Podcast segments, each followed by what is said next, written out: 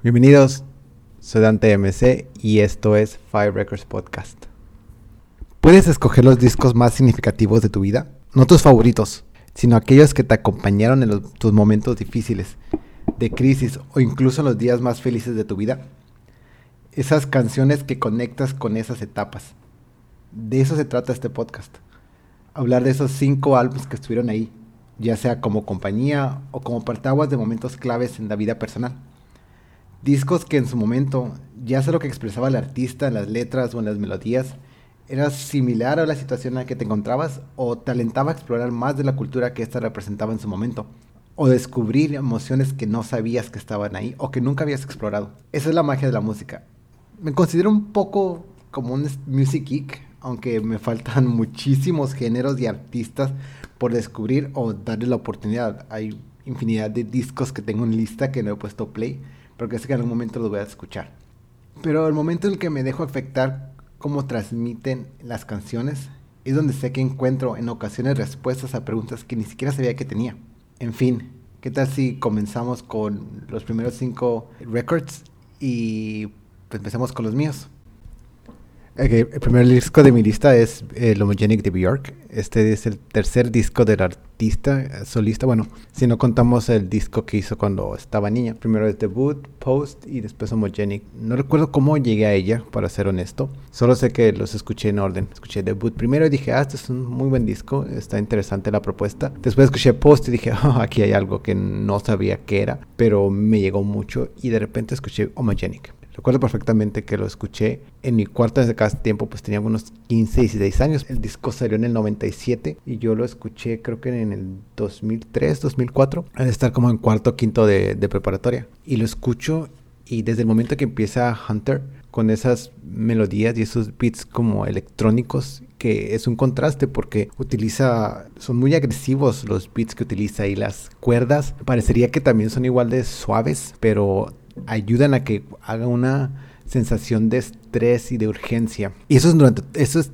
la mayoría del disco, ¿eh? no solamente en Hunter, también en Yoga, aunque Unravel, que por mucho tiempo fue mi canción favorita, hay un más una lentitud, una fragilidad, una apertura hacia este amor que se va y que cuando regresa se tiene que volver a construir. Es uno de los primeros discos que, que escuché tirado en el suelo. Suena muy, muy adolescente, pero sí estaba, no sé qué pasó cuando le puse play. Eh, era un CD, le puse play y dejé que corriera. Y las sensaciones, las emociones que tenía eran tantas que la única forma que lo podía describir y a partir de ahí empecé a utilizar esta frase de un orgasmo musical. Estaba tan acostumbrado a escuchar música de MTV o de la 91X en Tijuana, que es la 91.1, o de las canciones de, del radio, de, éxitos de los que cuando escucho a Bjork sé que no la van a pasar en el radio y sé que no la van a pasar en, en, MTV. Y este disco me hace darme cuenta de que hay muchísimos artistas allá afuera que explorar. A partir de ahí fue que conocía, puse atención más bien porque ya conocía a Radiohead, pero no había puesto tanta atención. A Radiohead, a Tom York cuando empezó Perfect Circle, que bueno, sí lo pasaban en el radio, pero no todo. Y, pero más que me haya dado esta apertura de conocer a, los grupos más independientes que no los que no son comerciales, la forma en que el artista puede tener esta como esas dos fuerzas contrarias y hacer un arte a través de ellas. Es, en serio, o sea, es de repente esta sensibilidad en sus letras, pero también los beats son tan agresivos como en Pluto o en, o en Five Years que son muy in your face, pero las letras son suaves y reclaman un, un amor. A la frase de, de Five Years que donde, que más pega, ¿no? Es este, estoy que algo como estoy cansado de buscar, de pedir amor y encontrar gente que no la que no puede con él. O la frase clave de, de Alarm Call, I'm no fucking Buddhist, but this is an alarm call. La primera vez que escuché esa frase fue, no necesitas una religión para tener un momento de claridad y tener esa, que te abra esa mentalidad en la prepa, pues es bastante fuerte, creo yo. Igual para muchos puede que no lo sea, pero para mí lo fue. Y cierra con All is Full of Love. Después de un disco donde todo es agresivo, donde todos son casi, no sé si la palabra es reclamos, pero son muy, es como una protesta en cuanto a las emociones, como aquí estoy sintiendo, termina con una suavidad, diciendo que al final del todo, todo está rodeado de amor. Y es una de las canciones claves de, de Björk, esta suavidad con la que te explica y te habla de la, del amor en todas partes. Fue a través de esto que empiezo a explorar con otra nueva música Chemical Brothers, eh, más en el ámbito electrónico, en el día de hoy con Nicola Jar, este, Arca, Burial, The Field, que incluso son, aunque, aunque no son tan conocidos, pues son más conocidos. Eh, seguro hay muchísimos más profundos que no, más en el underground que no conozco, que no les he dado la oportunidad, pero aquí es donde empieza para mí la exploración de esto, música que no es comercial, más este, en lo experimental. El segundo disco del que les voy a hablar ahora es algo más comercial, muy comercial, muy distinto al número uno de Bjork. Eh, estamos hablando nada más y nada menos que de la princesa del pop, Britney Spears, con su disco In the Zone. Ahora, ¿por qué este disco es tan importante para mí? Ese salió en el, creo que en el 2003, 2004. Justamente, de nuevo, estaba en la prepa, estaba pasando por estos cambios adolescentes que uno no puede a veces controlar. Y a eso le agregas el hecho de que estaba batallando con lo con la bisexualidad. En este caso, pues estaba descubriendo lo que era ser, era ser una persona sexual y aparte ser homosexual. Y ahí es donde entra este disco tan importante. La cantante estaba explorando también a su vez su sexualidad. Muchos artistas pop cuando inician de carreras muy tempranas como adolescentes, en el momento que llegan a explorar lo que es la adultez, la forma en que lo hacen, por lo general tiene que ver con una sexualidad explícita. Conectan madurez con una apertura sexual. Y aunque Britney Spears empezó ya en su disco anterior a explorar este ámbito, es en este disco donde ya empieza a jugar más con esta, pues con su sexualidad. Canciones como Showdown, donde habla explícitamente sobre que le bajen el zipper del pantalón a Pete on Me, que es básicamente el de una relación sexual hasta llegar al orgasmo. O Early Morning con esta imagen del, del Walk of Shame. Eh, es uno de sus discos más explora mucho con sonidos y de nuevo, siendo un chico adolescente gay, ver a alguien tan pues tan popular, tan comercial, explorar lo misma, su sexualidad de una manera personal y en, en, su arte, pues es algo de lo que uno se, se agarra, ¿no? Dice, bueno, en mi caso era me llamaba, me llamaba, me decía, porque no lo hacía de una manera cruda como lo hizo eh, Cristina Aguilera con su disco de Dirty, lo hacía de una manera sutil. Sí, sí, sus performances eran casi semidesnudos y hablaba de una relación sexual este, más cruda, pero en su música era una sutileza una sutileza que nos daba, y, es algo que muchos homosexuales de, mi generación ven, eh, vieron más bien en este disco. En mi época, en mi época, como si fuera hace muchos años, ¿no? Pero en mi época no era tan aceptable salir del closet a tan joven como los adolescentes del día de hoy, que es una, hay una visibilidad más sobre ser homosexual o bisexual, transgénero, que hay una aceptación en la sociedad, a diferencia de cuando yo iba creciendo, era muy distinto, muy diferente ver a alguien ah, tan abiertamente gay. Eh, este disco no me hizo gay, pero reforzó la idea de serlo, las formas donde explora su propia sexualidad, algo que en mi caso, en mi propio cuerpo, se comenzaba a desarrollar. Y había un, no sé si fuera por la mezcla de los sonidos, eh, la música dance electrónica por lo general está una se le alinea mucho a la, a la, vida gay que me hacía sentir parte. Había una... Era como si la, era la primera vez en que abría su alma. Realmente la mayoría de las canciones las escribió ella y tiene su éxito más grande de Toxic, pero al abrirse de esta manera, una persona tan pública que todo el mundo hablaba desde entonces, era, creo que era de las personas más buscadas en Google en ese, en ese tiempo, ese periodo de tiempo, eh, tener a una persona que estuviera hablando y explorando como uno lo estaba haciendo también y que entrara a, bares gays a, a, decir que estaba bien, que no había ningún problema, es algo que en mi caso me ayudó bastante a poder aceptar esa parte, aunque fuera, aunque, aunque tardara años en aceptarme, el hecho de que esta artista también estuviera luchando con, con esos deseos ha ayudado en mi, en mi descubrimiento de la sexualidad. Y bien, pasamos al tercer disco, mi amado David Bowie, Bowie My Love, con The Rise and Fall of Ziggy Stardust and the Spiders from Mars. A David Bowie lo conozco creo que en la prepa. No sé si recuerdan, había unos clubs de discos, de compra de discos, comprabas 12 discos por un dólar o por un penny, algo así. Solo pagabas el shipping. En ese tiempo las ventas por internet no eran tan, eran, no era por internet, era por correo. Entonces tú llenabas, escogías los 12 discos, ponías el código, ponías eh, un cheque o un mail order, no, no me acuerdo cómo se, llamaban, mandabas un pues una carta, una carta con el cheque y ellos te enviaban un paquete con 12 CDs. Y recuerdo haber visto el cover art en los cuadritos porque estaban súper chiquititos, casi de 3 centímetros. Y decía, algo tiene, algo tiene esa portada. Y lo encargué. Lo escuché yo creo que unas dos veces en la prepa, para ser honestos. Y de repente para la universidad, ay, es que lo estoy viendo justamente enfrente de mí. estoy viendo el, librito y hay una portada en medio, está David Bowie mostrándose.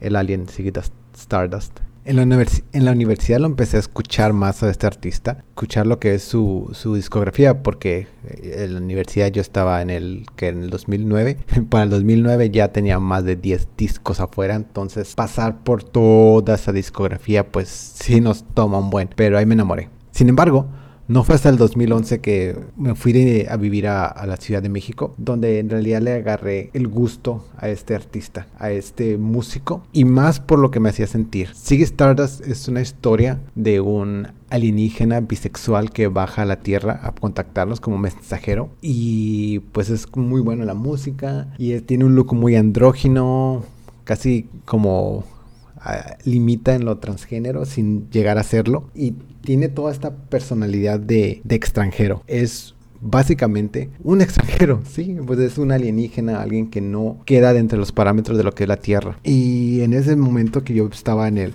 en la Ciudad de México no había sentimiento más claro que sentirme como no, no encajaba. Y este disco básicamente se trata de eso, de no encajar. Y no tanto el disco, no tanto las canciones como tales, más bien es lo que te da a entender el, mensaje detrás del disco detrás de, lo que está tratando de crear este artista.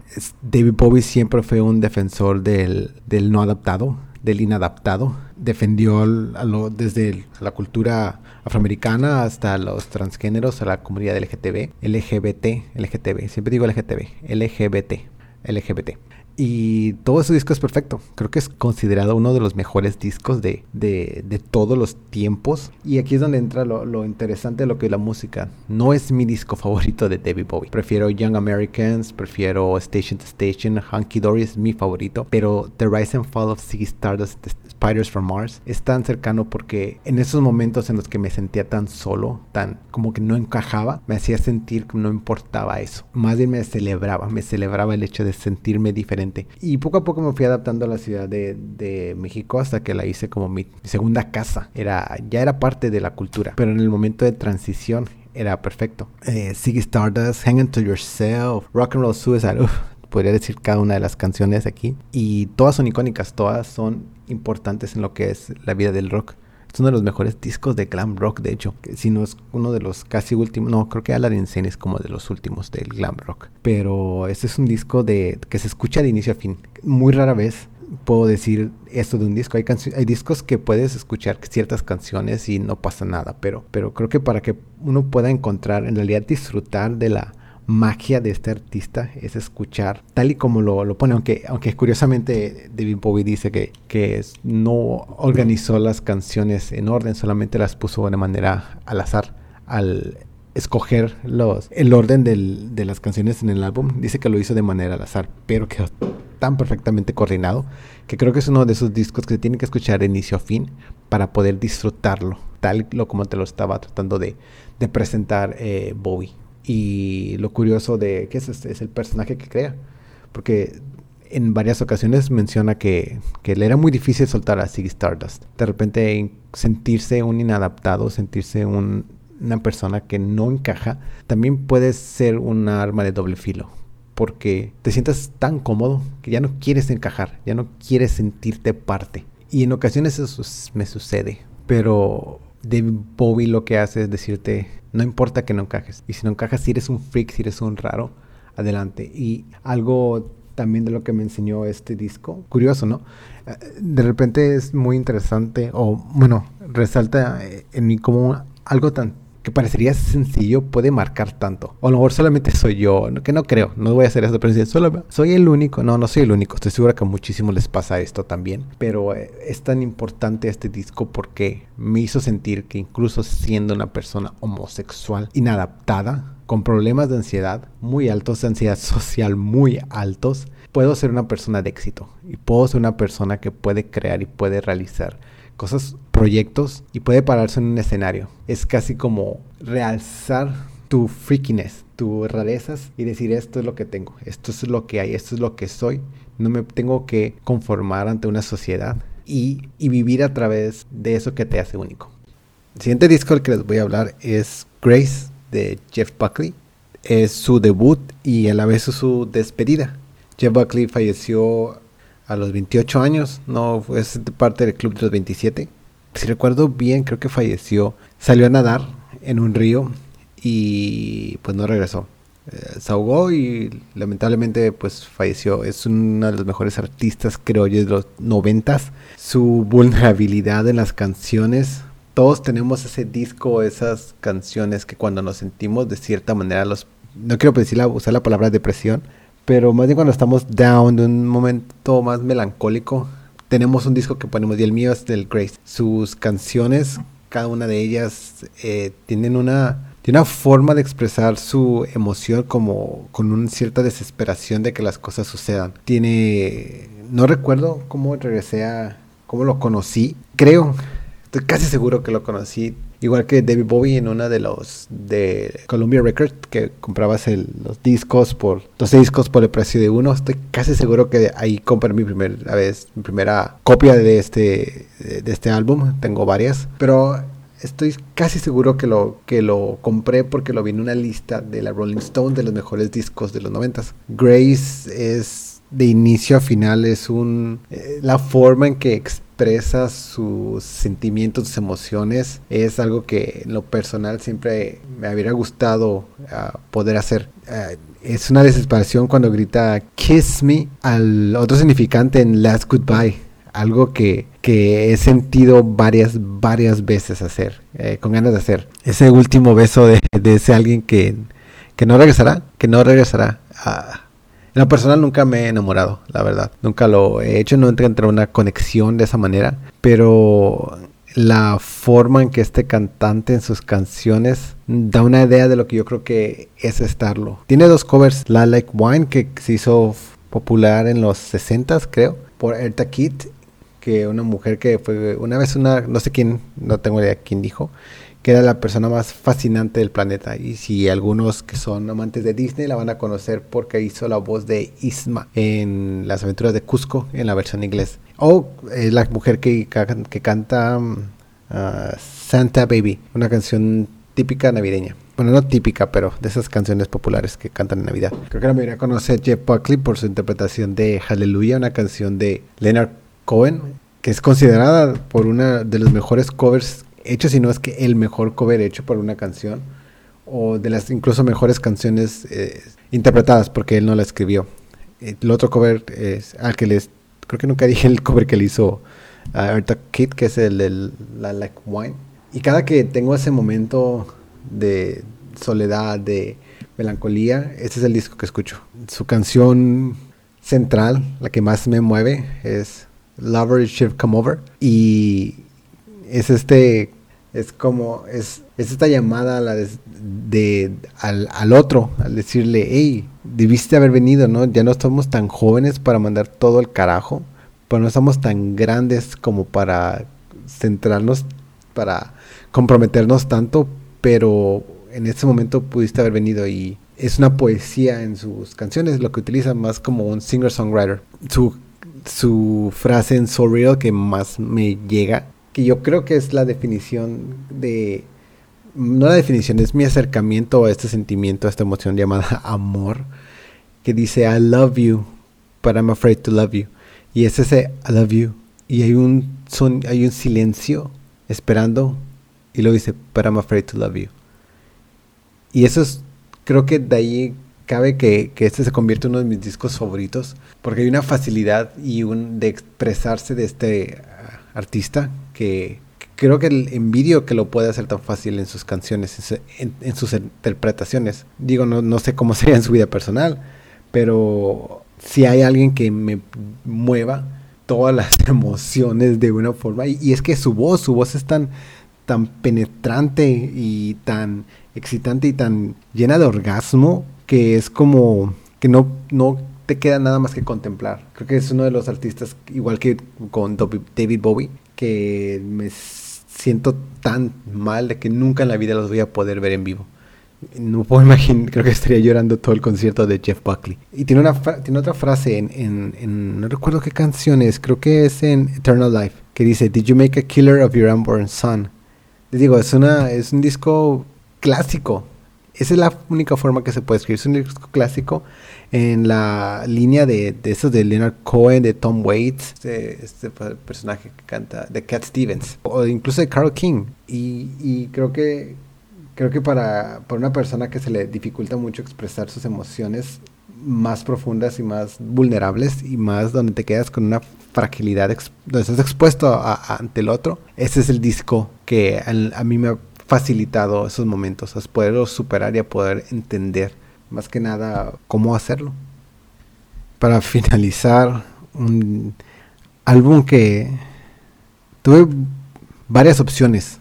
Este es de mi momento de transición a la vida adulta, en mis principios de mis 20, 20, este, 22, 23, que fue donde el mundo, donde le entré más a lo que es la, investigar esto de la música, entre comillas, indie, eh, los post-punk, los, los grupos que empezaban con The, THE, The Killers, The Hives, The Vines, The Yes, The Von Bundies, infinidad de grupos que, que, salieron y que estaban dando nueva música, nuevas propuestas eh, musicales y que llegaron como a conmocionar, a mover un poco la música en general. Y el que escogí, porque voy a admitir se me hizo difícil coger entre todos uno de ellos, es el Fever to Tell de los Yes. Principalmente lo escogí porque tiene dos, dos humores, si es la palabra que se puede utilizar. La mayoría del disco, de hecho creo que nueve de las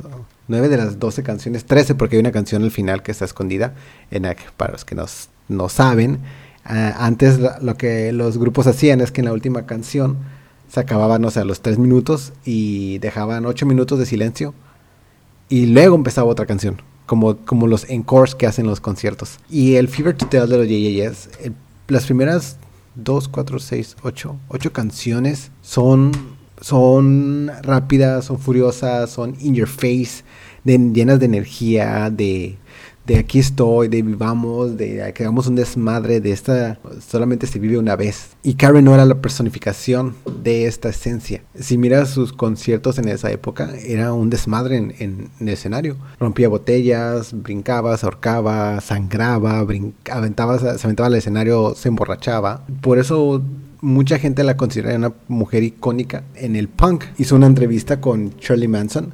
Shirley Manson, una mujer que es respetada en los ámbitos de rock como una de las líderes del rock eh, alternativo, dijo, yo creo que no había conocido, no había visto a una mujer punk rock hasta que te vi a ti. Y eso que ya pasó John Jett y Pan Benatar, que a cierto punto creo que tiene razón Shirley Manson. En esa entrevista, Karen O habla de que una vez le dijeron, le preguntaron, ¿cómo puedes hacer todo ese desmadre en el escenario? ¿Cómo tienes la valentía de llegar a un escenario y destrozarte de tal manera. Y ella dijo, no, no recuerdo si contestó si lo dijo para sí misma, dijo que es más fácil hacer eso que abrirte, que revelarte, que dejar entrar a las personas a tu alma. Y es algo con lo que yo batallé mucho tiempo, muchos años, sobre todo en esa época donde creo que me la pasaba de fiesta, uh, había como un sentimiento de vale madre, de a la verga con la vida, que sea lo que tenga que ser. Hasta que llega Maps. Llegas a Maps y hay un grito no, es no sé si un grito, hay, hay una confesión de Karen O, una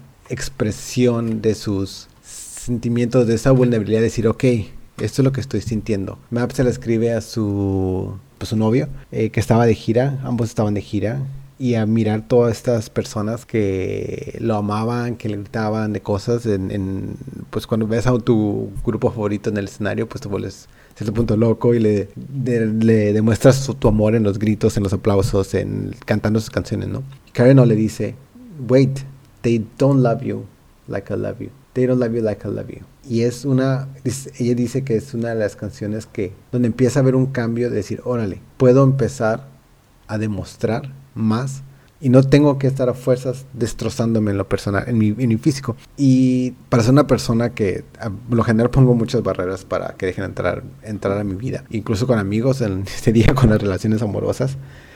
sí, se puede decir que he tenido más bien relaciones eh, con otros significantes. Este disco expresa ese momento de transición, donde empiezo a trabajar en mí y decir como no, no pasa nada si te dejas mostrar, si te muestras quién eres. También es un disco, uh, como les digo al inicio, es puro punk, Pain, Tick, ni se diga Date with the Night, que es una de las mejores canciones de garage punk que existen. Y es también una parte de mí, ya que aunque los otros discos que, que mencioné, pues eh, está el pop eh, alternativo, electrónica alternativa y rock clásico. También está mi lado que mucho tiempo creo que es de lo que me definió, que era este, entre comillas, punk, que más bien era emo, es que era más del, del género emo, que sale de, de lo, del género punk, y que es este, pues este underground que existía. Y aunque estaba entre las listas que escoger el disco clásico de Is Alive de Ramones, o más grupos más contemporáneos, más emo, como My Chemical Romance, eh, Cheers for, Three Cheers for Sweet Revenge, el disco de The Clash, el, inicial, el debut, y el de Eagles, que es de este año, del año pasado, que significó muchísimo encontrar una nueva banda que legítimamente era punk, pero que había un, una progresión en su, una música progresista en sus letras. Entonces agarro, este, cojo este, porque me recuerda a esos momentos donde no había tantas preocupaciones en mi vida, y las que había, había una forma tan liberadora de dejarlas a un lado y solamente destrozar. Eh, este sentido de ese sentido de autodestrucción que en los humanos existe muy claro y que creo que Karen no lo representaba muy bien y que iba a esos momentos de mi vida donde me sentía justamente como ella lo hacía, como ella lo sentía. Y bien, estos son los discos que más marcaron mi vida. Eh, hay una infinidad de, discos que, que, también lo hicieron, pero creo que son los que más se asemejan más se acercan a este cambio más me han ayudado a transicionar en, lo que respecta a mi vida personal, a mi vida emocional o a mi vida simplemente de, sobrellevar esas, situaciones emocionales. Uh, otros discos que también han estado ahí presentes, clásico Pink Floyd, Dark Side of the Moon, The Beatles, el George Sgt. Pepper's Lonely Heart Band, el Gran Turismo de los Cardigans, no sé, los Dresden Dolls, Virginia y discos de David Bowie como Honky Dory, que es uno de mis discos favoritos, si no es que el mi disco favorito, sin olvidar a Kid A de Radiohead y miles y miles y miles de, bueno, no tantos, no miles, pero sí varios que puedo decir que la música ha sido una de las herramientas que siempre he utilizado para poder sobrellevar mi vida. Pues les agradezco de nuevo que hayan escuchado. Les recuerdo que todos son bienvenidos, todos pueden venir a participar, a dejarnos sus álbums que los han marcado. Solo escríbanos a 5recordspodcast.gmail.com.